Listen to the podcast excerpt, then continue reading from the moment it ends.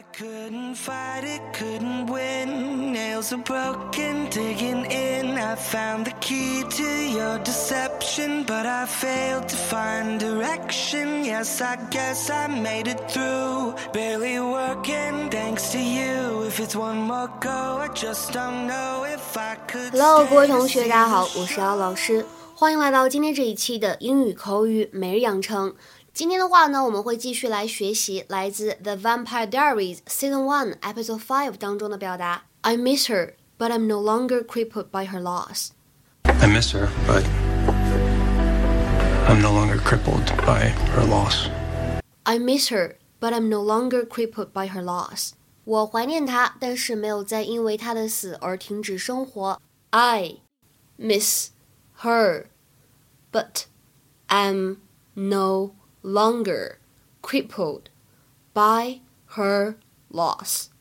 在这句话的朗读过程当中呢，我们注意一下，miss 和 her 当中呢有一个击穿爆破的现象。 I miss her. 所以呢，你们听到台词里面读的是 miss her，miss her，就是这个原因。 Jenna. Stefan? What are you doing here? Dinner. Jeremy told me that chicken parmesan is one of your favorites, and I happen to be a good cook. Italian roots demand it. I can even make my own homemade mozzarella. Only tonight, it is, uh, unfortunately, store bought. Sorry. I don't know what you're trying to accomplish. You want to know me, right? Well, I figure if you're going to dump me, you should at least, um, know who you're dumping. So let's start with Katherine. Stefan, She was the most beautiful girl that I had ever met. She had this perfect olive skin. And she had this laugh. It was it was ridiculous. I mean, her laugh made you laugh. And she was fun. She knew how to have a good time. But Katherine was also very impatient, entitled, and selfish, and um, impulsive. Enter Damon. He claims that he was with her first. I don't know. I do know that I did some things that I'm not proud of. And my biggest regret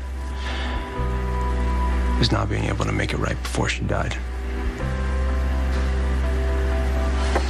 I miss her, but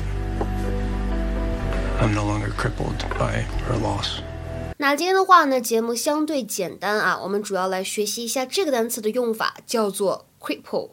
cripple，它的话呢，作为名词可以叫做瘸子或者跛子。当然了，我们说在英语当中，如果大家使用 disabled 会更加有礼貌。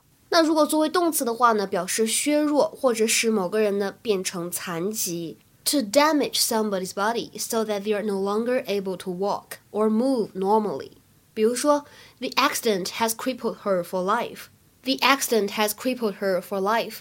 那场车祸让她永久丧失了行走的能力。在一些情况当中呢，它也可以表示引申义，指的是对某个人呢或者某事造成了严重的影响，使变得虚弱，或者呢不能有效正常的工作。To cause serious damage to someone or something, making him, her, or it weak and not effective. 比如说 ，A wave of strikes crippled that nation's steel industry. A wave of strikes crippled that nation's steel industry.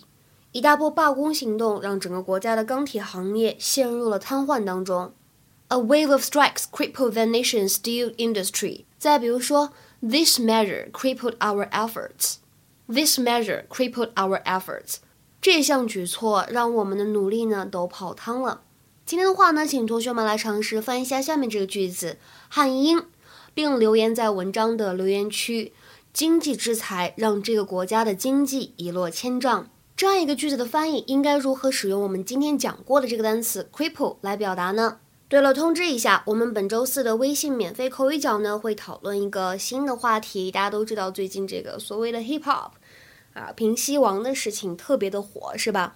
呃，李小璐的事情。所以大家如果感兴趣，想参加我们这次微信口语角的讨论的话呢，可以加一下我的微信 teacher 瑶瑶五，最后一个五呢是阿拉伯数字，前面全是小写的英语字母。加我的时候呢，备注消息可以写上口语角。OK，我们今天呢就先讲到这里，拜拜。